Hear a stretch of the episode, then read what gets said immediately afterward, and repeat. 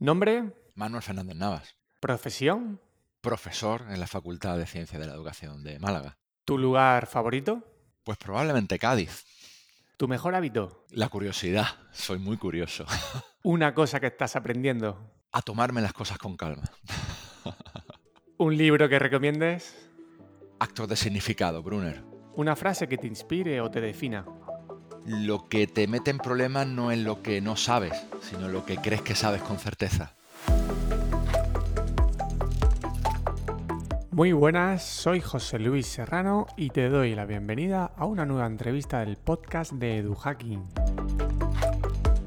En este episodio entrevisto a Manuel Fernández, profesor de didáctica en la Facultad de Educación de la Universidad de Málaga, editor en la revista Márgenes y autor del blog llamado Principio de Incertidumbre que te recomiendo seguir. Se trata de una entrevista que como mínimo recomiendo a cualquier profesional de la educación. Y digo como mínimo porque Manuel nos comparte con rigor, claridad, humor y sentido crítico numerosas ideas para comprender por qué es necesaria la investigación y su papel en la sociedad. Hablamos especialmente sobre los problemas de la sociedad del datismo, conceptos como investigación basada en la evidencia, ciencia, método científico o las distintas formas de producir el conocimiento. Ya en la segunda parte de la entrevista nos centramos sobre todo en los problemas de la investigación cualitativa y en sus principios de calidad. Si quieres saber el papel que tiene la investigación para comprender la complejidad de la educación y de dejar de seguir sin más recetas fabricadas por supuestos expertos, quédate y disfruta con Manuel Fernández. Muy buenas, Manuel. Bienvenido al podcast. Muchas gracias por aceptar esta invitación. Un placer, un placer estar aquí contigo, José Luis.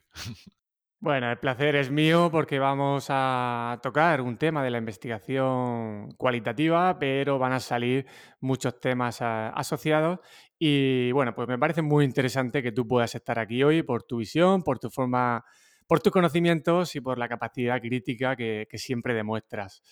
Pero creo que para empezar, antes de, de entrar de lleno en la investigación cualitativa, eh, puede que tengamos muchos docentes o estudiantes que se están formando que esto de la investigación pues les parezca algo mm, heavy, ¿no? Algo complejo y algo que hay que hacer porque está en el plan de estudio y que luego cuando lleguemos al aula o a otro tipo de contexto de, profesionales de la educación, pues no se utiliza. Entonces, ¿tú qué le dirías cómo podrías explicarle a este tipo de casos que tienen esas creencias? ¿Por qué es importante la investigación para un profesional de la educación? Bueno, pues hombre, lo primero decirle que sí que es un asunto complejo, más complejo de lo que parece, ¿no? Pero mm, sí es verdad que yo pongo un ejemplo, ¿no? Yo siempre digo eh, cuando doy clase en, en, magisterio, en pedagogía, que yo no fabrico pinches de cocina, fabrico chefs, ¿no? Y la palabra fabricar es muy fea. Pero me parece que es un ejemplo muy claro de, de lo que tiene que ver luego el tomar decisiones informadas en, nuestra práctica cuando seamos profesionales. Y esto tiene que ver con concebir la educación como un, como un proceso técnico, la gente que pues, aplica técnicas que diseñan otros, o gente que tiene conocimiento, criterio basado en investigaciones, y aquí es donde viene la, chicha, eh, para tomar decisiones informadas en la práctica. Que luego la práctica, como todos sabemos, es terriblemente compleja terriblemente compleja. Entonces, ¿cuál es la mejor manera de tomar esas decisiones? A través de conocimiento basado en la investigación. Y aquí sería muy interesante hablar de toda la tradición de investigación sobre la propia práctica. Pues investigación-acción, que si algún oyente no conoce, pues invito a que, a que vea, o lesson study, o todo lo que se ha venido a llamar el practitioner research, que tiene la capacidad de generar un desarrollo teórico muy conectado a la práctica a través de la investigación. Entonces, para mí, en síntesis, ¿por qué es importante? Para tomar decisiones basadas en pilares, en conocimiento elaborado, probado, puesto a prueba. Y esto nos llega a través de la investigación. Entonces, por eso es muy importante investigar. Sí, probablemente hay mucho desconocimiento y a veces se asocia de manera radical la investigación al concepto de teoría y parece que la investigación no aporta esas soluciones prácticas que muchas veces los docentes eh, es lo único que quieren, ¿no? Decir, bueno, sí, todo esto muy bien, pero dime qué actividad puedo hacer. ¿A qué crees que se debe este, esta tendencia que a veces cuesta romper? A, mí me, mata esta, tendencia porque me parece, fíjate, eh, bueno, eh, yo, te lo voy a decir sin pelo en la lengua, me parece un desprestigio de la profesión. ¿no? Cuando, cuando un docente lo que pide son recetas, dame varitas mágicas y, no quiero calentarme la cabeza con tomar decisiones, al final lo que estás diciendo es cualquiera al que le dé la receta que pueda seguir a pie juntilla puede ejercer la profesión. Y esto no es, hay que reclamar el valor del conocimiento que tenemos los profesionales de la educación, maestros, profesores, y esto se hace siendo dueños de un corpus propio de conocimiento que está muy conectado a esto que tú planteabas, José Luis, a generar conocimiento a través de mi propia investigación. También aquí, y aquí ya hoy imagino que voy a anticipar un melón que tú me soltarás, ¿no? También aquí yo creo que han hecho mucho daño determinadas perspectivas de investigación, ¿no? También mm, desde la universidad muchas veces hemos sido custodios, ¿no? De que nosotros hacemos investigación y, y como ese campo es nuestro, nadie puede entrar ahí y eso nos da seguridad. Y a mí me parece que lo que hay que animar es a que el profesorado haga, investigación con nuestra ayuda, con nuestra guía, eh, tratando de darle herramientas, pero que eso genera un conocimiento práctico, muy conectado a, a los problemas que luego estos profesionales experimentan. Muchos oyentes a lo mejor ahora están pensando, ya, dime cuándo hago yo la investigación. ¿Vale? Y, esto nos llevaría a otro tema que tengo preparados para ti varios charcos, pero e, ese no, ¿no? Pero al final es un cambio sistémico, ¿no? Que ese profesorado disponga de esos recursos y ese tiempo, esa calma para pensar y poder ya no solamente hacer investigación, sino también leer, interpretar y formarse en, esa dirección. Por lo tanto, creo que antes tiene que haber también esa demanda de profesorado, es decir, si el sistema por arriba, entre comillas, por arriba no cambia, pues tiene que ser por abajo donde se pidan esas demandas. Pero bueno, vamos a en relación, vamos a, ya que veo que has calentado bien, vamos directamente con, esos, con esos melones que, que sé que nunca rehuyes has utilizado el concepto de toma de decisiones informadas, ¿vale? Hay otro concepto que eh, yo sé que a ti te gusta, de que te gusta hablar, mejor dicho, y que suena mucho y que gusta y que está gustando mucho, que es el término eh, evidencia, ¿no? Eh, ¿Qué nos puedes decir con esto de la investigación basada en la evidencia y esa sociedad del datismo que tú alguna vez has incluido en tus artículos de blog?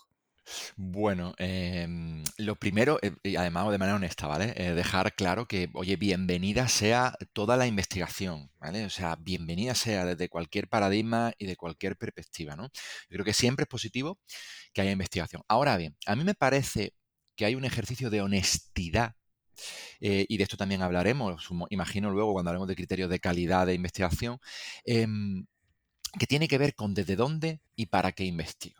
Entonces, el problema que yo tengo con la investigación basada en la evidencia es fundamentalmente que está teniendo mucha repercusión porque fomenta esta perspectiva técnica. De hecho, los investigadores y las investigadoras de la evidencia famosos dicen, hey, vosotros los maestros no tenéis que hacer investigación, ya os la hacemos nosotros, que somos los expertos. Fomenta esta perspectiva técnica que a mí me parece, como decía Monte, que no tiene mucho, mucho sentido, ¿no?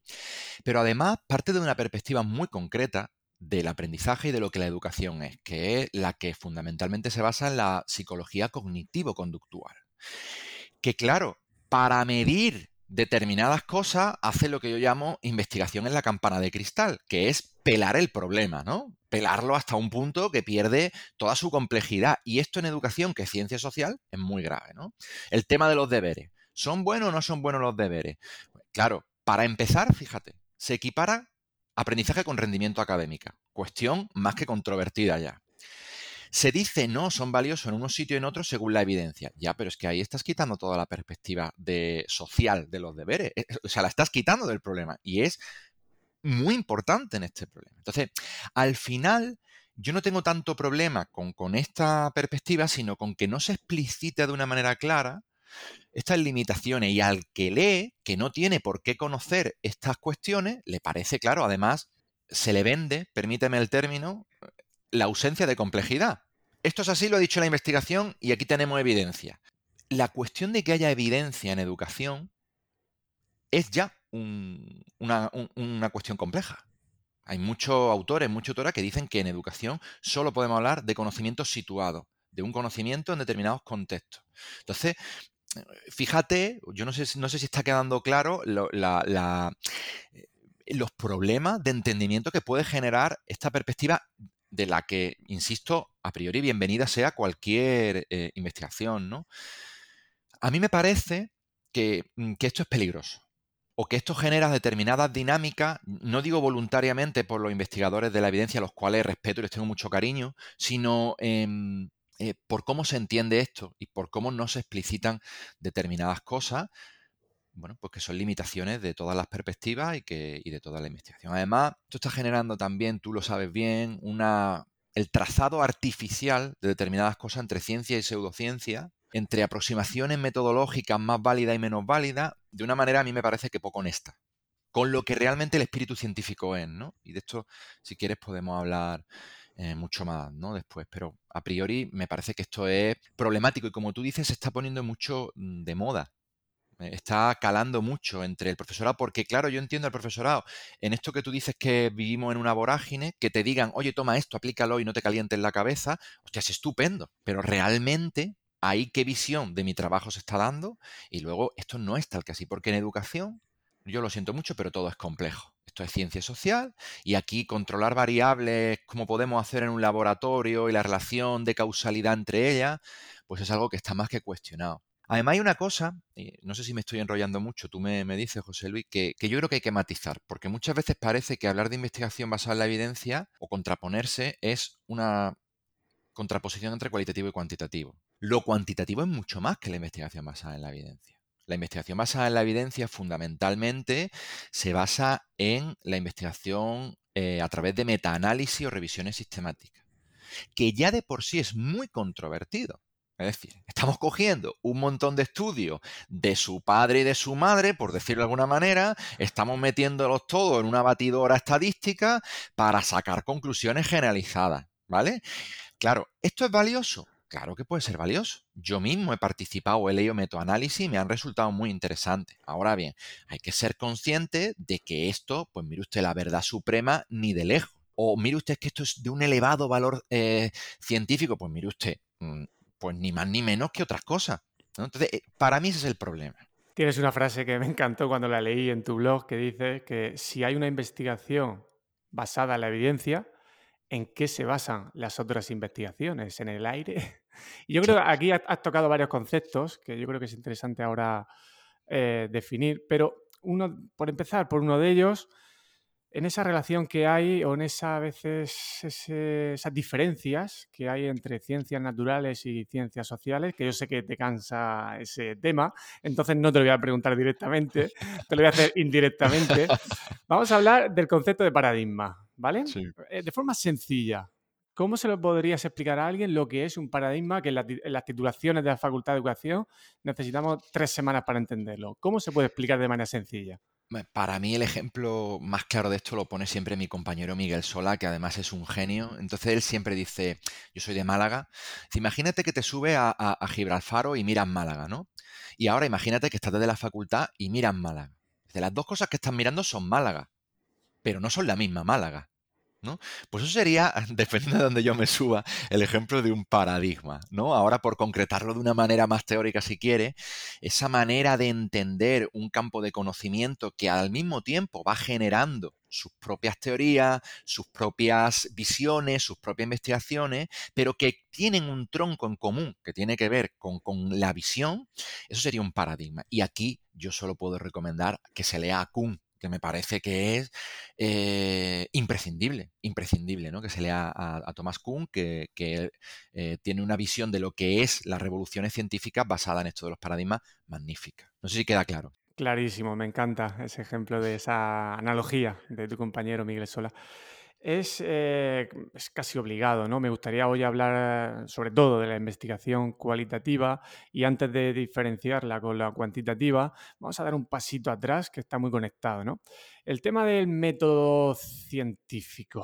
¿Qué es esto y qué relación tiene con los paradigmas? Porque yo creo que entender esto es la clave luego de cómo a nivel social muchas personas entienden el concepto de ciencia y por qué lo que hacemos en, educación o ciertas formas de investigar en educación parece que no es ciencia. Totalmente, esto es eh, el, paso inicial, como tú, tú, bien decías. Pero aquí el problema está en que digamos que la cultura mm, popular, social, que incluso puede, eh, podemos participar de ella académicos, porque yo imagino que tú has tenido discusiones de este calado con compañeros de otras especialidades, ¿no? Ha quedado muy, muy em, empapada en esta cultura social la idea de ciencias experimentales, ¿no? Entonces parece que eh, hacer ciencia solamente es hacer experimentos y el método científico solamente es el experimental. Esto no, no es así. Podríamos hablar de muchos métodos científicos dependiendo de la cualidad del campo de conocimiento. Porque esta es una cuestión que también está encima de la mesa. ¿Cuál es la cualidad del campo de conocimiento del objeto de estudio y cómo es la mejor manera de aproximarme a ese campo de conocimiento. Y esto tiene que ver con los métodos científicos. A mí cada vez me gusta hablar más en plural. Y dependiendo de esa cualidad del objeto de estudio, pues tienen una manera de construcción de rigor u otra. Entonces, fíjate, tú lees al propio Popper ¿eh? y, esta idea de falsabilidad del método científico que está tan extendida, él mismo la cuestiona. Eh, pero sin embargo, la cultura social el método científico es ABC, es decir, yo hago una teoría, la pruebo mediante un experimento y si se falsa, pues no es, una teoría válida y si no, y tiene que tener condiciones de universalidad. Esto, no es así ni dentro, ni dentro de la propia eh, métodos experimentales, ¿no? Eh, es terriblemente complejo esto porque hay una cuestión filosófica. La filosofía es la madre de toda la ciencia, eh, por mucho me vaya a permitir la expresión, que les joda a los de experimentales, ¿vale? Pero es la madre de todas las ciencias, entonces hay una cuestión ahí filosófica detrás. Y esto no es filosofar, como dice despectivamente alguno, es centrarse en el rigor de cómo me aproximo yo al objeto de estudio y si es la manera más adecuada. Si me permites, te pongo un ejemplo rápido. En educación, ¿es la manera más adecuada de aproximarme al método experimental? No. No lo es. Esto no quiere decir que no sea puntualmente válido, pero no es la más adecuada, por lo que te decía antes. Porque en ciencias sociales, esta asociación de causalidad de variables que requiere el método experimental es muy compleja de alcanzar porque tenemos muchísimas variables que modifican los resultados, ¿no? Por decirlo de alguna manera. Entonces, mm, este es un problema que debería estudiarse en, todas las carreras de, no solo de educación, sino de, todas las carreras, ¿no? De, filosofía de la ciencia o epistemología de la ciencia, ¿no? No sé cómo llamarlo muy bien, ¿no? Pero sí que habría que ahondar en esto, porque además fíjate qué problema tenemos en educación. En educación hay mucha gente que viene de otros campos de conocimiento un profesor de química, un profesor de matemática está acostumbrado, y esto no es, no es malo, es que está acostumbrado a una cuestión experimental. Entonces llega aquí y ahora se encuentra en una ciencia social y lo que trata es de imponer lo que él conoce, porque esto es lo que él conoce. Entonces ahí muchas veces yo siento que hay una falta de respeto. Y, para que veas que soy absolutamente honesto, ¿no? Una falta de respeto por, por el campo de conocimiento en el que tú llegas y con mucho desconocimiento. Hay una falta de humildad, si quieres. ¿No? De decir, oye, yo llego a un campo de conocimiento del que no conozco y, aquí hay, yo puedo enriquecer con muchas cosas, pero hay otras muchas cosas que tengo que empezar a, plantearme de otra forma. De hecho, hay una cosa que se suele escapar que, y, aparece las características del método científico, pues que sea sistemático, objetivo y tal, pero luego hay una eh, que, que, fíjate lo que acaba diciendo, que es que cualquier resultado de investigación va a dejar la posibilidad abierta a que pueda cambiar, a que se pueda mejorar, es decir, que no, no es eh, uno más uno es dos, que, tampoco es así. Entonces es curioso, ¿no? Porque decir, ahí está un poco la contradicción, ¿no? De, de asociar método científico a diseño experimental. Y que además método científico a ver, que parece que bajó Moisés con las tablas de la ley y el método científico en la otra mano. Vamos a ver, es la mejor manera que tenemos de aproximarnos a la realidad, pero es una manera que la historia nos demuestra que ha sido fallida muchas veces. Es decir, que, em, el modelo heliocéntrico fue conocimiento científico durante un, durante un tiempo. Que la Tierra era plana fue conocimiento científico. Hace mucho tiempo el pescado azul era malísimo. Y ahora resulta que es buenísimo desde que se descubrió el omega 3, el omega... Quiero decir, el conocimiento científico, y lo tenemos muy presente durante el COVID, va cambiando muy rápidamente. Y esto no es, como dice un amigo mío, ni bueno ni malo, esto es lo que hay. es decir, así es el conocimiento científico. Porque lo bueno, lo genial del conocimiento científico es que siempre está sujeto al cuestionamiento. Y eso es lo que hace que se vaya elaborando, reelaborando, repensando y es lo que lo hace más sólido. Por eso es conocimiento científico. De hecho, yo empiezo a percibir eh, que en ciencias, por ejemplo, en fisiología del deporte, que a mí me gusta mucho escuchar y tal, voy viendo cómo cada vez más hay, hay personas que entienden que, por ejemplo, el funcionamiento del entrenamiento deportivo se basa mucho en las ideas de la ciencia de la complejidad. Y yo cuando leía esto, eh, Manu Sola tiene un libro muy bueno sobre esto, se llama la entrenamiento, la, naturaleza del entrenamiento. Y al final, eh, cuando leo ese libro, pues se sobreentiende que se está hablando mucho de la importancia del contexto, de que las cosas están relacionadas y que a veces queremos buscar la causa y el efecto en cosas que no funcionan así, como es el comportamiento humano o el funcionamiento del, organismo. Entonces, por un lado, veo cómo expertos en ciencias de la naturaleza están percibiendo la importancia del contexto, mientras que nosotros en ciencias sociales estamos yendo, que, queremos ir en la otra dirección para ganar reconocimiento científico. De hecho, en psicología se ve claro las luchas que llevan décadas eh, y más de un siglo por eh, hacerse un hueco en esas llamadas ciencias, ¿no? El ejemplo de psicología es buenísimo y justo en el libro que te recomendaba de Brunner eh, hace una crítica a esto. Hace una crítica que pone el ejemplo del coche, que, bueno, que viene a decir que si vinieran unos extraterrestres y fueran psicólogos y quisieran explorar por qué a primeros de mes hay grandes poblaciones que se desplazan a los centros comerciales a hacer la compra, fundamentalmente mujeres y tal, para comprenderlo levantarían el capó del coche para ver el mecanismo, como si la razón del mecanismo estuviera ahí en lugar de una construcción cultural, social, ¿no? Que tiene que. Entonces, mm, a mí me parece que tienen mucha razón en lo que estás diciendo. Además, fíjate, yo creo que hay un motivo y es que al ser humano en general nos da tranquilidad la causalidad. Mm. Si te fijas, siempre nosotros en nuestro esquema mental vamos buscando esa causalidad. Y eso está muy bien, nos ha permitido, pero luego eh, eh, muchas veces nos tiende trampa para entender la complejidad de las cosas como mm. tú, como tú planteabas, y el ejemplo lo tenemos en la psicología. Curiosamente, la medicina lleva años con una tradición de investigación cualitativa muy prolífica. Fíjate, la medicina, ¿no? Que a priori, pues no. Ahora la fisioterapia también empieza a tener. Eh, y sin embargo, aquí, pues vamos mm, en ese ámbito de querer ser más científico erróneo.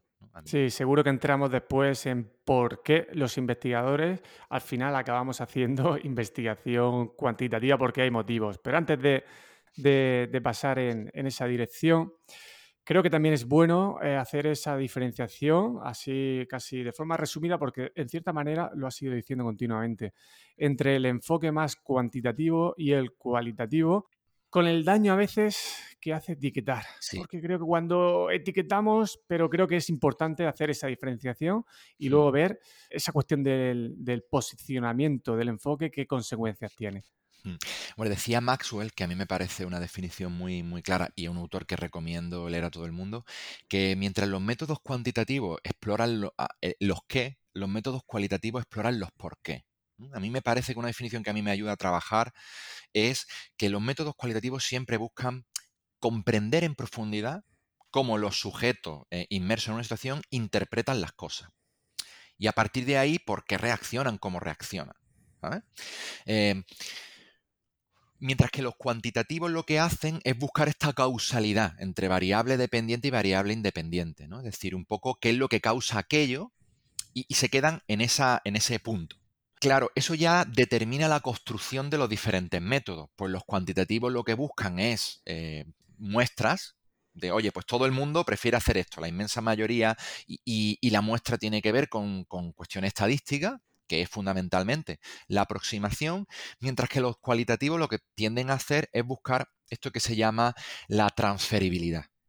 Es decir, comprender las claves de una situación que me permitan cogerla y llevarla a mi contexto por ejemplo, los estudios de caso, ¿no? Que por poner, pues tú te vas a hacer un estudio de caso de, no sé, pues la implantación de, de las TIC en un instituto concreto identificas qué claves de compresión se han ido activando en los agentes de allí a través de todo un proceso de investigación de entrevistas, cuestionarios, grupos focales, análisis de documentos.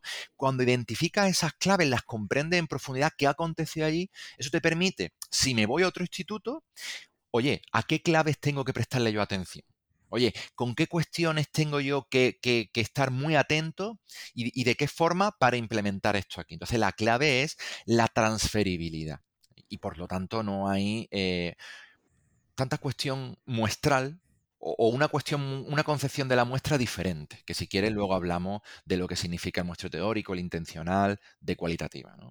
Entonces, e, e, esas serían las dos grandes diferencias. Y al mismo tiempo, ahí está donde puede haber cierta convergencia en el qué y en el por qué, pero siempre, porque claro, ahora se hace, en esta búsqueda de la simplificación de todo, ahora entendemos que hago entrevistas, hago cualitativas. No, tú puedes hacer entrevistas y, ser más cuantitativo que, o a la inversa, cojo, utilizo un cuestionario, estoy haciendo cuantitativa. No, no, no, eso no tiene nada que ver. Tiene que ver con cómo se usa la herramienta y sobre todo cómo la analice, ¿no? Y, que busque, ¿no? Esto que estamos hablando. Entonces, muchas veces lo que pasa con los métodos mixtos, o lo que se han venido a llamar los métodos místicos, es que son cuantitativos, porque la lógica que predomina siempre es la cuantitativa. Hmm.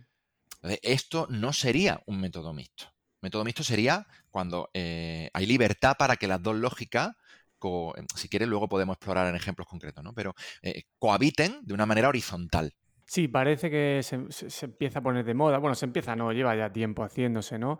El que si uso un enfoque mixto, incluso le doy más valor al, cuantitativo y así pongo contentos a los cualitativos, ¿no? Entonces decía, oye, no, no, uso los dos y, no me estoy etiquetando con, una forma de ver la, realidad. Y hay otra cosita también que, tú has comentado en tus artículos de blog, que al final, cuando eh, en enfoques más cuantitativos, el control supuesto del investigador es mayor que en el cualitativo. Pero como bien dices, en un laboratorio puede haber 40 variables, en una escuela, por ejemplo, tenemos 400 que cambian cada 5 minutos. ¿no? Entonces, claro, ahí, ahí esa, esa diferencia es bastante significativa. Sí, claro, esto es lo que yo llamo la ilusión del control, ¿no? Pero esa tranquilidad, fíjate, ayer justo tutorizábamos un doctorando con un compañero y me preguntaba, usaba un cuestionario, fíjate la pregunta, ¿eh, José Luis, tú que me dice, mm, eh, una cosa muy importante, después de estar dos horas allí explicándole, em, ¿puedo utilizar varias escalas en las preguntas del mismo cuestionario o esto no estaría bien? Porque la preocupación, fíjate hacia dónde se desplaza se desplaza hacia la supuesta objetividad inmaculada de un instrumento que es lo que da la validez. No, mire usted, la validez viene en otras cosas y tiene que ver pues con cuestiones casi ancestrales de investigación, que es cómo estoy recogiendo yo la información, si es de una manera transparente, si es de una manera rigurosa, cómo expongo yo todo el proceso de, investigación que he hecho para cualquiera que llegue detrás pueda determinar o ver, oye, aquí te has equivocado. Si estoy cogiendo eh, de una manera plural eh, todas las diferentes perspectivas que hay o me estoy quedando en, una cuestión meramente estadística. Yo siempre digo lo mismo, para representar a 47 millones de españoles, si la muestra se recoge en condiciones de aleatoriedad y con un 5% de error, me parece que no llega a 400 personas. Ojo, ¿eh? Ojo, ¿eh? Que no digo que esté mal, yo participo de investigaciones cuantitativas. Pero hombre, la idea de ciencia objetiva, mayúscula y sin cuestionamiento que muchas veces se nos da, no es cierta, ¿vale? O sea, todos tienen su limitación. Y al final te llevan incluso a tomar soluciones un poco peligrosas. Vamos a seguir con el ejemplo de la salud. A mí mismo me ha salido el tiroides alto fuera del rango medio, que eso sería otra cosa. Claro, porque a lo mejor mi tiroides tiene que estar en ese punto para que el resto de mi organismo, que es complejo, funcione bien. Pero bueno, vamos a, decir que sí, vale, ese rango, que es medio para todos, es bueno también para mí. Pues claro, eh, eh, eh, el médico de cabecera lo que suele hacer es, tiene la opción de este medicamento y marchando, ¿vale? Que no digo que no sea necesario en muchos casos, pero hay más cosas. ¿Por qué? ¿Por qué está ese tiro de salto? Alimentación, descanso, ejercicio, estrés hay que ver esa complejidad, no solamente ese dato, ¿no? Y en medicina, pues eh, se ve claramente, claro, el medicamento efectivamente baja el tiroides, pero a lo mejor dentro de 10 años tengo otro problema que nadie me va a saber decir que ha sido derivado por ese ajuste del tiroides porque el tiroides tenía que estar en ese nivel para que a nivel complejo funcione, ¿no? No sé si te pasará a ti también, pero eh, cuando alguien hace algún estudio cualitativo, las limitaciones del estudio parece que piden perdón por no generalizar los resultados y piden perdón por la muestra baja, ¿vale? Esto, ¿por, qué suele pasar, no? Claro, bueno, esto suele pasar porque, para empezar, fíjate si todo es complejo. Hace poco leía Maxwell y esto de que la cualitativa no se pueda generalizar, mm, porque podríamos hablar de generación interna, externa, ¿no? Que es un mundo complejo. Pero bueno, esto ocurre porque eh, y esto yo lo he vivido y yo imagino tú también, José Luis, eh, las revistas priorizan claramente la investigación cuantitativa. Porque primero ocurren dos cosas. Hay un gran desconocimiento sobre la investigación cualitativa y de esto te puedo contar muchos ejemplos, ¿vale? Y luego hay un gran desconocimiento, o sea, al final tú tienes que publicar porque en esto te va tu, tu, tu estabilidad, ¿no? Y tú sabes que hay determinados criterios que la revista te van a echar para atrás. Entonces tú enmascaras maquillas lo que tú haces para que tenga más posibilidades de ser publicado. Pero ojo, ahí estamos matando la investigación cualitativa. Y, yo lo entiendo todo, ¿eh? yo, yo soy, he sido joven investigador hasta hace poco y entiendo todas las dificultades de la profesión, pero ahí estamos matando. Hace no mucho, eh, eh, sacó un, un curso sobre la investigación de calidad y yo les contesté y dije, dejáis fuera toda la investigación cualitativa. Con los criterios de calidad que habéis puesto, basado en grande... Dejáis... Digo, hombre, esto me parece gravísimo. Digo, eh, ¿esta es la opinión de, de Educaintef? Eh, ¿Formal sobre lo que hay investigación? Y me contestaron diciendo que podía ir a la charla y matizar lo que yo quisiera. Digo, sí, hombre, me voy a ir yo a la charla. claro, fíjate, de alguna manera esto se está fomentando desde las instituciones y el efecto es muy perverso muy perverso porque las publicaciones influyen en la concesión de los proyectos de investigación, determinados planteamientos de determinados de los proyectos de investigación tienen más posibilidades de que sean concedidos o no, evidentemente los que tienen diseños cuantitativos frente a los cualitativos, también tengo ejemplos concretos que te puedo contar, y, y todo esto es una rueda que al final lo que va haciendo es que se vaya pues perdiendo esta esencia de la investigación cualitativa y, sobre todo su, difusión en la sociedad. Es un fenómeno que también es internacional. ¿eh? Pasa en Inglaterra, pasa en Estados Unidos. O sea que, esto está ocurriendo. Mm. Hay muchos detalles, como decías, a nivel eh, de las instituciones de formación que acaban influyendo. Uno pequeño, pero que yo siempre he pensado que influye. Cuando estudiamos los paradigmas y los enfoques y demás, siempre va primero cuantitativo, ¿vale? Por una tradición histórica, quizás, no lo sé, o por fecha, no, no lo sé muy bien. Pero creo que esto marca mucho y al final ya, si queda tiempo, hablamos del cualitativo, pero ya vemos primero conceptos de método científico, después metemos el cuantitativo, que es GASA, tal y como se suele contar, y luego está cualitativo, que es para esos que buscan hacer algo diferente en educación y, que no van a obtener resultados, ¿no? Y a mí me gusta mucho que en investigación eh, más cualitativa se diga eso de que se puede generalizar la aplicación de un modelo teórico a la explicación de otros casos. Y eso es, en el fondo, lo que un profesional de, la educación entiendo que va a necesitar. Por abrir ese charco, ¿no? Que ya se ha abierto en gran medida, del tema de por qué los investigadores acabamos haciendo más eh, cuantitativo. Han mencionado el acceso de y la promoción, ¿eh? no solamente el acceso, sino la promoción del profesor universitario, que es normalmente quien hace investigación. ¿vale?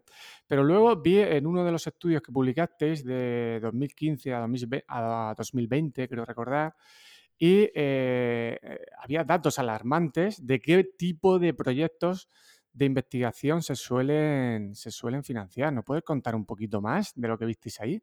Claro, bueno, bueno, eh, mira, además, es que, no sé ni por dónde, o sea, me parece tan grave que no sé ni por dónde empezar. Mira, cuando eh, nosotros llevamos esta tradición de cualitativa y tal un poco que llevamos, entonces se nos ocurre a un grupo de compañeros y vamos a empezar a indagar en, si esto tiene un reflejo en, en, la realidad. Entonces, lo primero que ocurre, José Luis, es que tú no puedes coger información de los proyectos de investigación. O sea, no es público. Es decir, está el nombre y la persona. Hablamos de proyectos financiados por todos los españoles y la española. Eh, del ministerio, que no hablamos de una entidad privada, que bueno, no, no, no. O sea, no hay una memoria que tú puedas ver y decir, oiga, mire usted. Mm". Entonces, tuvimos que empezar a tratar de rastrear a través de publicaciones en congreso, a través de, ¿vale? imposible.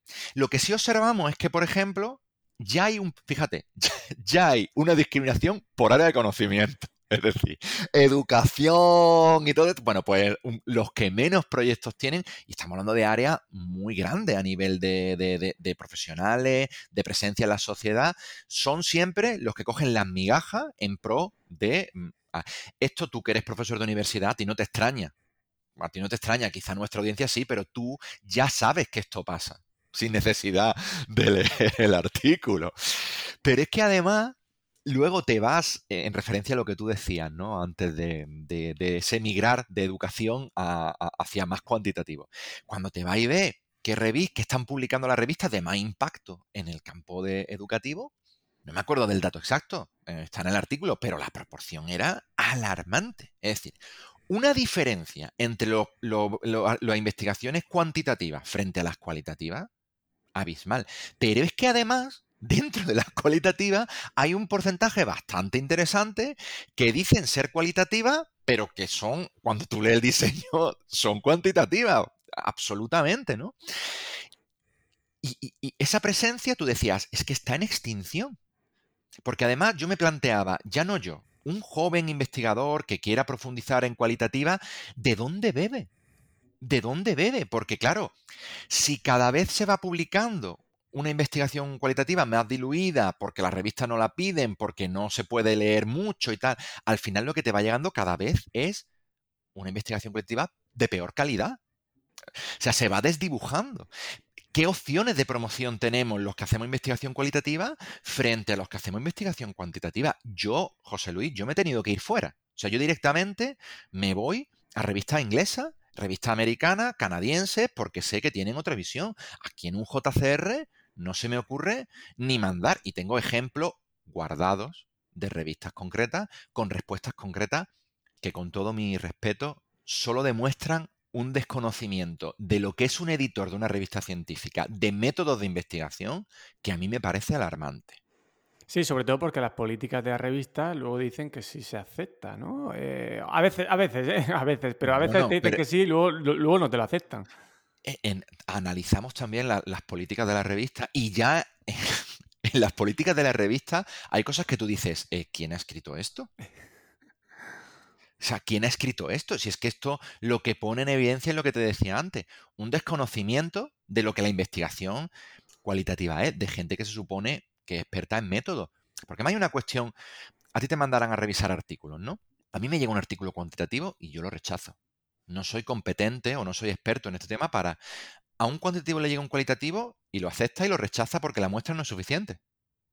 Y tú dices, la muestra no es criterio de calidad para analizar o valorar una investigación cualitativa. O sea, sí lo sería por otro motivo, no porque no sea suficientemente amplia.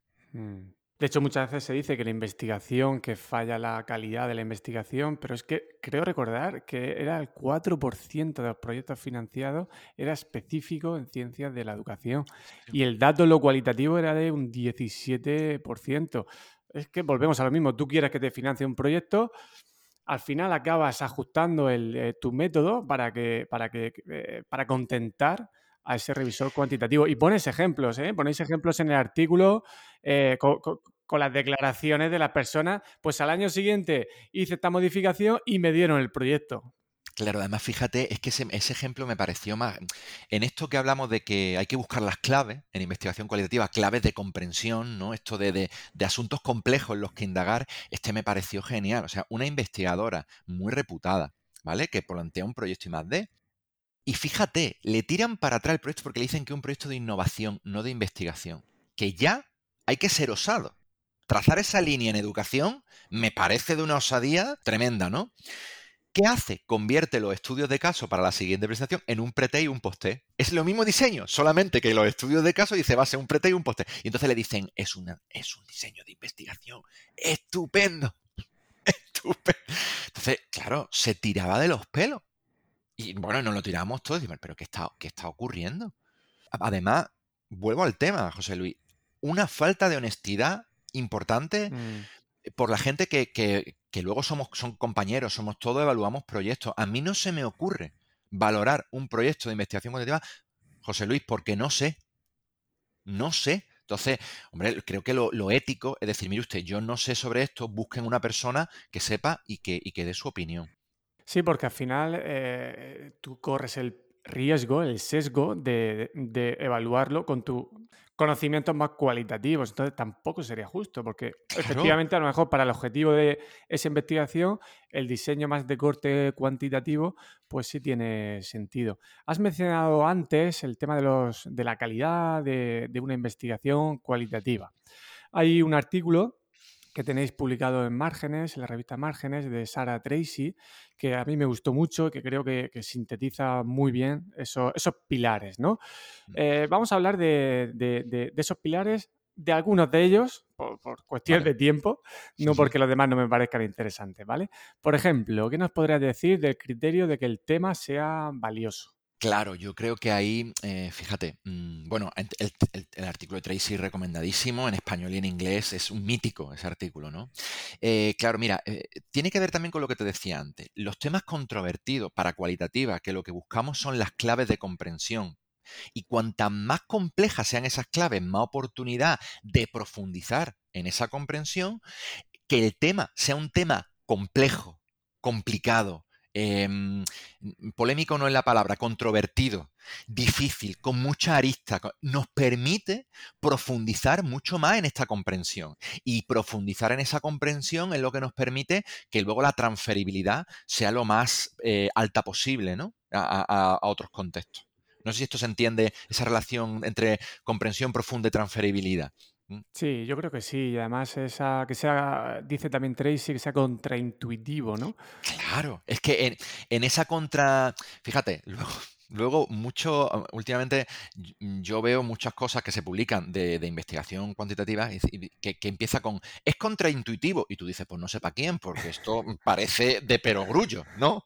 Que es lo que critica eh, Tracy en su artículo, es decir, los temas que son para confirmar lo que que esto ya tiene que ver con el planteamiento de hipótesis, em, no tienen apenas valor. La gracia está en explorar temas de complejidad que, además sean contraintuitivos en el sentido de decir, oye, pues esto no es lo que parece, ¿no?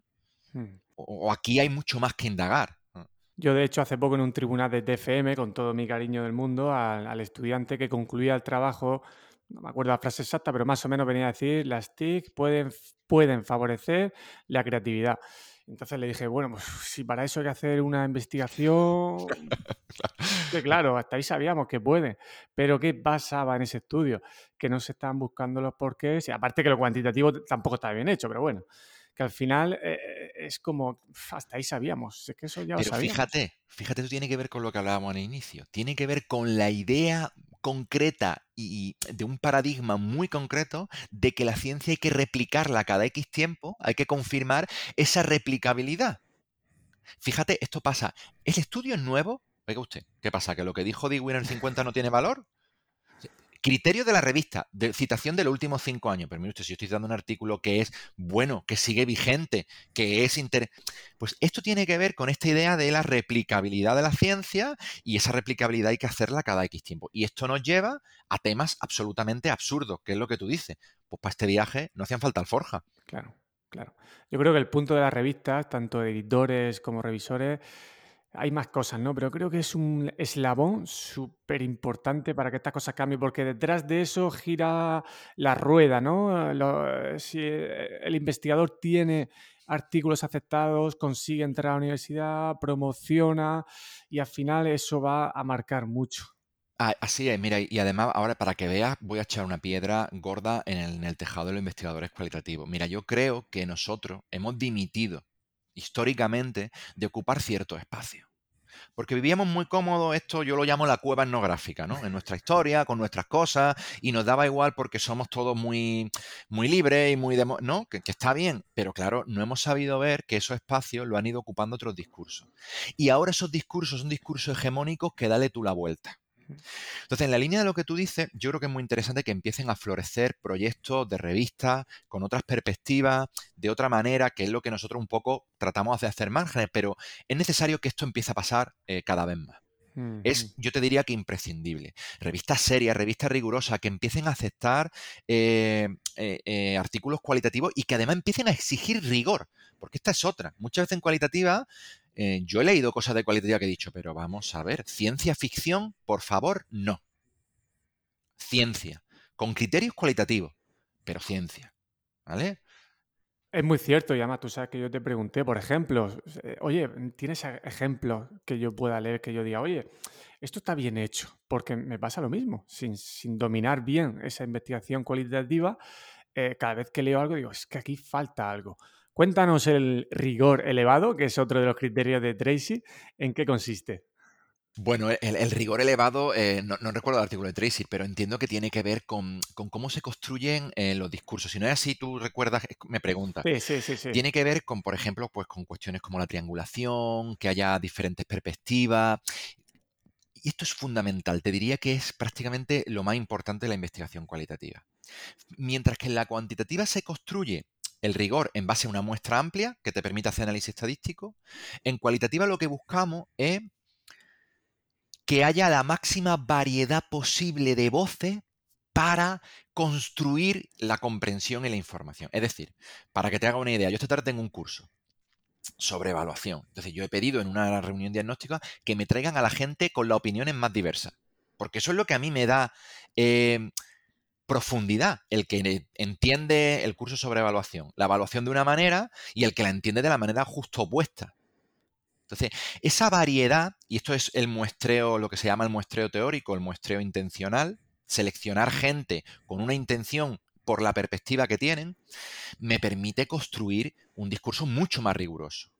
Al mismo tiempo, es, la triangulación es tradicionalmente famosa para conseguir el rigor. Pues por, como por ejemplo sería un ejemplo de triangulación. Pues triangulación de sujeto, es decir, que yo consiga la misma información de sujetos diferentes, imagínate en una clase. Pues no es lo mismo que yo le pregunte al profesorado, que tiene una opinión, que le pregunte al profesorado y al alumnado. Ahí hay dos perspectivas que, hostia, hay que preguntar. A mí me llega una investigación en docencia en la que solo han preguntado al profesorado y a priori digo, oye, aquí dependiendo de lo que tú quieras hablar, mm, eh, pues faltan visiones, ¿no? La triangulación de método, pues no es lo mismo la información que yo consigo con un cuestionario que me permite obtener una información general, pero de un sí, no, poco, mucho, bastante, a la información que yo puedo conseguir en una entrevista en la que me permite explorar, preguntar, interactuar, o la que puedo conseguir con la observación directa, que ya no habla de las teorías declaradas, como en un cuestionario o en una entrevista, sino que me permite ver las teorías en uso, es decir, qué haces tú realmente, ¿no? Entonces, que, cuando tú te llega una investigación cualitativa y ves que todo eso está muy bien construido, muy bien planteado, muy bien pensado por el investigador, explicitado, puesto sobre la mesa, hombre, eso es una investigación de un alto rigor y de una alta calidad. Ahora, si tú ves que se pasa por puntillas por esos temas, pues ya yo pregunto muchas veces, cuando me, toca un artículo a revisar, digo, oye, aquí la triangulación, ¿dónde está? Cuéntamela. A lo mejor no la has puesto, ¿vale? Pues quiero verla y a partir de ahí hablamos. Claro, porque esa descripción que sea abundante de por qué has hecho como investigador, por qué has tomado decisiones es fundamental. Pero claro, sin, insistir demasiado, cuando la revista te limita el espacio y te pone 5.000 palabras, a ver quién describe eso. Es que ese es el melón. Y si, y si encima todo ha intentado ser mixto y también tiene datos cuantitativos, ¿cómo va a quitar los cuantitativos para abundar más en, en las descripciones, no? E, es que ese es un melón eh, que yo creo que, que, también fundamental. Las revistas con esa, pero no solo eso, el método, nunca me acuerdo, me, Lo de resumen, ¿no? método, resultados, discusión. Yo siempre, en los artículos siempre pongo, hemos juntado los resultados y la discusión porque en cualitativa no tiene sentido decir primero resultado y luego discusión. Mm. Los resultados están vinculados a la discusión, por mm. esto del conocimiento situado. Entonces, ese planteamiento de la revista, como tú me dices, ya limita eh, las posibilidades y está además mm, planteado desde una perspectiva muy concreta de, métodos, que perjudica a uno y beneficia a otro. Fíjate, nosotros, por ejemplo, yo esto cada vez lo agradezco más, mínimo de la, mm, eh, máximo de la revista, tantos caracteres, pero susceptible de que si el artículo merece la pena, te puedes pasar lo que quieras. Que en última instancia es lo que nos interesa. Si el artículo es bueno, por favor, por favor, que tenga muchos caracteres. Mucho... Ahora, si es malo, yo creo que eso es importante, es decir, hay investigación buena de cuantitativo y hay investigación buena de cualitativo y malas de las dos. Entonces, esto es importante. Por supuesto. Dices también, y además forma parte de uno de los criterios de calidad, de Tracy, que a ti te gustan los investigadores cualitativos porque son sinceros, honestos y transparentes, ¿no? Y yo creo que va muy, muy relacionado con, con este asunto. ¿Le das mucha importancia a eso? Es que es un criterio fundamental. Fíjate, parece que es de la cualitativa, pero esto debería ser de toda la investigación, ¿no? Del espíritu científico, ¿no? Pero mira, fíjate, yo normalmente, ahora que estoy dirigiendo muchos doctorando y, como además parece que, me estoy haciendo un hueco la investigación cualitativa, me preguntan mucho, ¿no? Pero esto se puede hacer así, yo siempre digo lo mismo. Todo se puede hacer metodológicamente si lo explicas con claridad. Parece que muchas veces entramos en el juego de, vale, yo lo voy a hacer de esta manera, pero lo voy a explicar de otra para que se vea mejor. Si es que esto es anticientífico.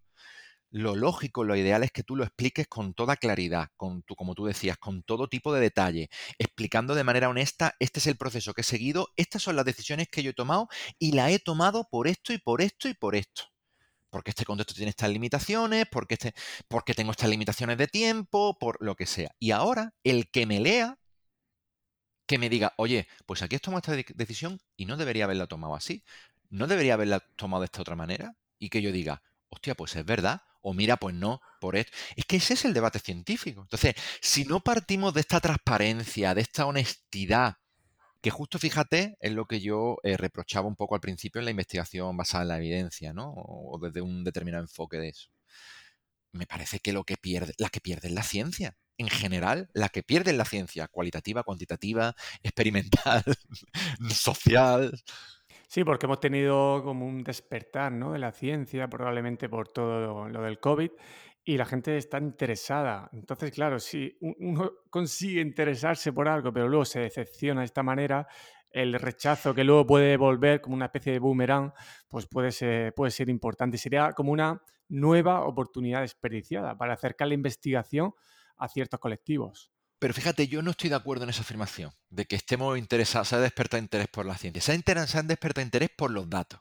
Sobre todo porque durante el COVID ha habido un discurso absolutamente igual que el de la evidencia, que es, no, no, es que esto está avalado por un grupo de expertos. Ah, vale, pues ya no hay más discusión. Está avalado por un grupo de expertos. Es como, no, no, es que esto está basado en la evidencia, ya no hay discusión. No, mire usted, ahí es donde tiene que haber discusión. ¿Cuáles son los expertos? ¿Qué es lo que se ha dicho? ¿En función de qué? ¿Cuáles son las evidencias? Esto que hablamos de la, de la transparencia y la honestidad. Vivimos, ¿qué es lo que dice Inarariti en una sociedad del dataísmo? Que lo que busca son datos. Esto que además, dato mata relato, que además todos sabemos que no es cierto, ¿no? Dame un dato. Pues es que el dato es lo más sesgado del mundo. a partir del dato viene la indagación, la contrastación, el análisis. Los datos son valiosos, pero solo por el análisis que podemos hacer eh, con ellos. Si no, los datos son, te diría que hasta peligrosos porque pueden justificar postura de lo menos éticas posible, ¿eh? Ojo a esto, ¿eh? Mm, fíjate que yo mismo he caído en el discurso ese, ¿no? De, eh, igualar investigación con datos. Y fíjate que estamos hablando de estos temas y hasta yo mismo, interés por la ciencia, no, no. Y, me ha gustado mucho ese, tu comentario, ¿no? Y, eh, interés por los datos. Y en deporte pasa igual, o sea, la bici de potenciómetro, pulsaciones, no sé qué, valores y demás, y al final muchos ya empiezan a decir que lo importante es la percepción de esfuerzo para tú saber cómo un entrenamiento eh, te está impactando, ¿no?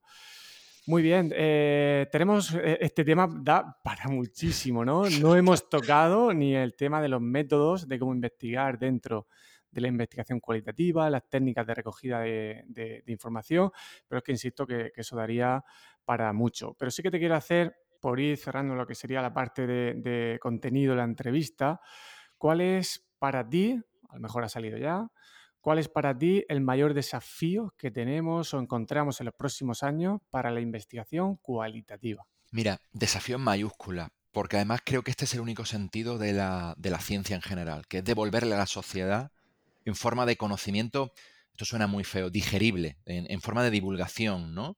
Y tú que haces un podcast, creo que, lo, que, estás comprometido con esto, ¿no? E, este es el sentido de la ciencia en última instancia, devolver a la sociedad, ¿vale? Por aquello de tomar decisiones informadas. Y en la cualitativa tenemos un reto importantísimo, que es demostrar que nuestros criterios de calidad, que nuestros criterios de rigor, de validez, eh, aunque el término validez es muy controvertido en cualitativa, son igual de valiosos y que el método científico no es uno, son muchos los métodos científicos. Este hacer cultura científica, yo creo que debemos abanderarlo desde los métodos cualitativos porque somos la oposición y esto no es ni bueno ni malo, como te decía antes, esto es lo que hay. Entonces hay que aceptarlo y, tratar de, de empezar. A... Y pasa porque hagamos y seamos muy exquisitos con la calidad de las investigaciones que hacemos, ineludiblemente. Pues esperemos que este episodio también ayude a, despertar esa visión de cómo se investiga la complejidad, porque la educación es, compleja. Manuel, ¿a quién me recomendarías entrevistar? ¿Alguien que te inspire o te haya influido mucho?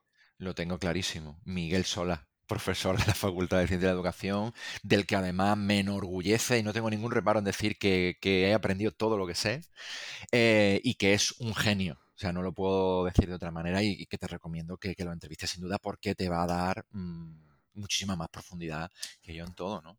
Gracias por la recomendación. Y ya para finalizar, Manuel, aunque muchas personas ya saben dónde te pueden encontrar, pero bueno, para quien no te haya seguido hasta el momento, ¿dónde estás? Eh, de manera presencial ya lo has dicho, en la red, ¿en qué sitios te pueden seguir? Eh, me podéis localizar por Twitter y allí tengo toda la información, que soy Nolo14 y, suelo tratar de estar bastante activo en Twitter, en algún que otro charco. Allí podéis localizarme todo lo que queráis, seguir mis locuras. Y además un blog maravilloso que también pondré las notas del episodio con el resto de cosas que hayan podido salir en la entrevista. Pues Manuel, lo vamos a dejar aquí. Espero que esto sea no es un punto y final y seguro que tendrás que volver al podcast si tú quieres. Será un placer. Para seguir tratando temas porque aquí hay mucha tela que seguir cortando. Muchísimas gracias. A ti, José Luis.